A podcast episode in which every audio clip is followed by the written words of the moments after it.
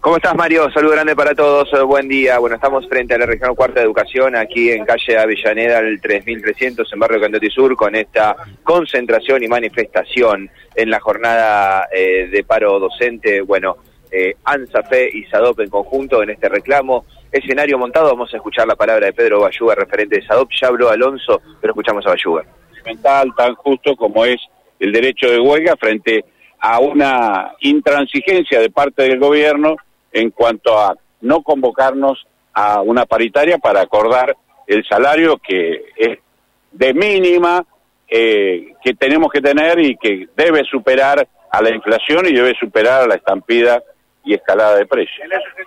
¿Cuál es el porcentaje de, de adhesión que tienen justamente en la docencia privada?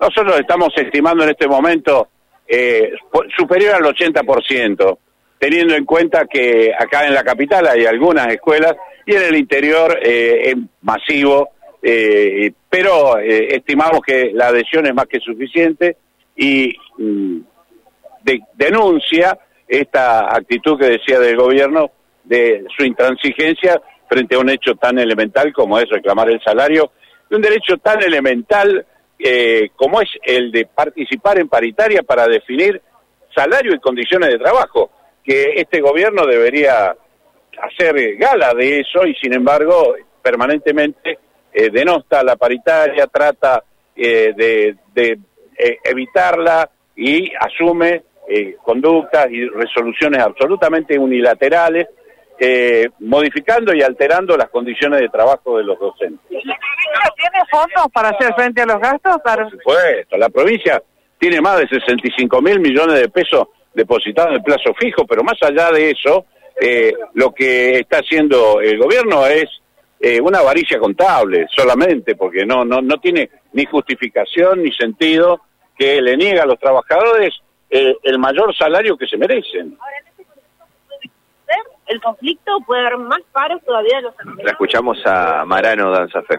Así lo plantea la resolución del viernes de Asamblea Provincial, que plantea 48 horas para esta semana, y en eso estamos hoy frente a la regional, no solo nosotros del Departamento de la Capital, sino también otros departamentos que nos acompañan. Quiero mencionar también a los compañeros jubilados, especialmente, que están presentes hoy, y todas las localidades del Departamento de la Capital con un 100% de acatamiento al paro. Te decía que sí, como dice la resolución también, la semana que viene, otras 48 horas si no hay apertura de la paritaria, si el gobierno no escucha. Hoy los maestros decimos presente en la regional, el único ausente es el gobierno. Queremos que abra paritarias, queremos que cumpla la ley. El jueves hay paro de UPCN. ¿Podría haber un tercer día sin clase, ya que hay muchos, muchos trabajadores que están nucleados en este gremio? Bueno, cada sindicato tiene su dinámica, cada sindicato tiene su resolución. Nosotros concretamente, la semana que viene, dos días de medidas de fuerza, seguramente se va a empalmar con el día de UPCN. Hay que ver cómo se garantiza el desempeño en las escuelas, por supuesto, ninguna lesión de derechos de los chicos y, y cada sindicato acatando su resolución.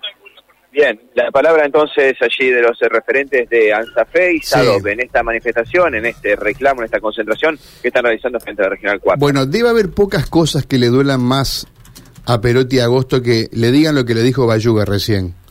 Eh, dijo 160 mil millones de pesos en plazo fijo, dijo Bayugar. Escuchamos bien acá, Matías, ¿no? Sí, lo trató de avaro, sí, sí, sí. Claro. Bueno, eh, así que esto está ocurriendo frente, claro, y el otro tema ahí te lo mencionaba, ¿no?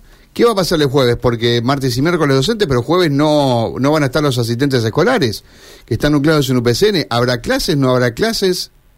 Bueno, eh, es toda una incógnita, es incertidumbre total. Digo, eh, este gobierno tampoco eh, negocia con jornadas de paro en la calle, ¿no?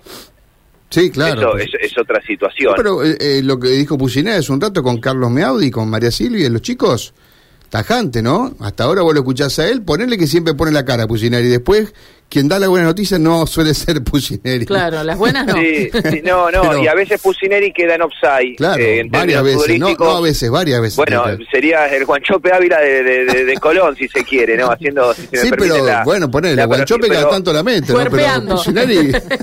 Lo que, a lo que voy es que la última vez que hablamos con Pusineri en el móvil en Santo Tomé anunció que, por ejemplo, con la gente de municipios y comunas también se iba a hablar en septiembre y a las pocas horas, bueno, Freire en una reunión se termina comunicando todo lo contrario, ¿no? Mm. Bueno, eh, dicho así, el número de 160.000 es una locura. Ahora, digamos, tenés que analizarlo en el orden de la masa salarial y los recursos que maneja un gobierno, ¿no? Para vos es mucha plata, pero para el gobierno no sé si es mucha plata. Habría que analizar esta historia, No ¿no? sé de cuánto es la Porque masa cuando vos le salarial decís esto a agosto, decís, bueno, pero ¿cuánto me cuesta pagar un mes de salario en el Estado? Tengo que tener una reserva, ¿no? Así que, bueno, pero ahí Bayuco me parece que eh, es- viejo lobo gremial sabe dónde apuntar, ¿no? Dónde poner el dedito, Matías. Sí, a ver, no- a ver, de docente, hay que tener también algunas cuestiones, ¿no? Dentro de este, de este reclamo, de esta lucha, si se me permite la expresión, eh, acá estamos hablando de, docentes, si se quiere, hablando de la caja de la provincia, ¿no? Son chicanas, ¿no? Son, títulos rimbombantes. Habría que ver, ¿no? Eh, puntualmente, como vos decís, si esto eh, molesta o como, como, como molesta al sector, a la cartera económica. Eh, me parece que como viejo lobo sindicalista, como acabas de decir, bueno, tiró números en general.